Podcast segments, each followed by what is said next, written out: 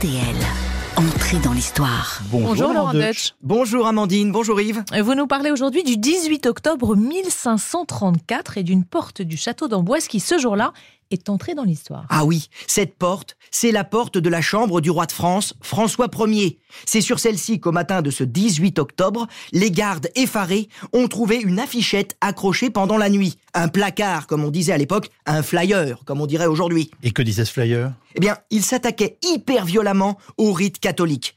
Il accusait par exemple le pape d'être un menteur, il comparait la messe à de la sorcellerie, notamment au moment de la communion où le pain et le vin deviennent le corps et le sang du Christ. Le flyer disait sans filtre Comment un homme de 30 ans peut se cacher dans un morceau de pâte? Ah non, c'était d'une violence inouïe pour l'époque. Bon, mais ce texte, il était destiné exclusivement au roi? Ah, Pas du tout. Il y en a eu partout. Dans les rues de Paris, dans les grandes villes du royaume, à Blois, à Orléans, à Rouen, à Tours, mais évidemment, l'exemplaire placardé sur la chambre du roi prenait un relief particulier. C'était un affront terrible contre le souverain, mais aussi une menace directe contre sa sécurité. La cour d'Amboise en était toute retournée, et dans les couloirs du château, on ne parlait que de ça, c'était l'affaire des placards. Bah alors, qui étaient les auteurs de ces placards? Eh bien, en fait, c'était des protestants un peu extrêmes qui ont même choqué dans leur propre camp d'ailleurs. hein. Mais dans l'esprit de ces activistes, il ne s'agissait pas de provocation. Ils voulaient surtout annoncer la bonne nouvelle de la réforme religieuse.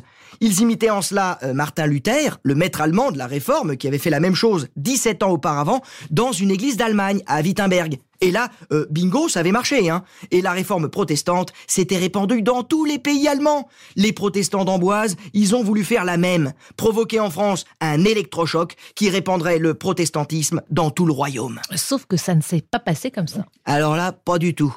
Jusqu'alors, François Ier se posait pas trop de questions hein, euh, concernant la religion, mais avec ce placard sur sa porte, il s'est senti personnellement attaqué. Du coup, il allait tout faire pour imposer le silence à ceux qu'il appelait les malsentants de la foi. Dieu est connu pour être miséricordieux, disait-il. C'est pas du tout mon cas. Et La répression a été terrible? Ah là là oui. Moins d'un mois après cette affaire, un premier malheureux accusé d'hérésie montait sur le bûcher, et puis le pouvoir a organisé méthodiquement la censure. De nombreux suspects ont été emprisonnés, jugés, exécutés. Et petit à petit, c'est toute la renaissance à la française. Vous savez, cette période de lumière, de progrès et d'humanisme qui allait sombrer dans l'obscurantisme et l'abîme des guerres de religion. Pendant plus de 30 ans, des massacres vont se succéder, faisant des centaines de milliers de morts et mettant l'économie du royaume à genoux. Les campagnes étaient en friche et les famines, les épidémies flottaient sur un royaume désolé. Ce n'est plus la France, soupirait le poète Étienne Pasquier, mais seulement un cadavre de la France.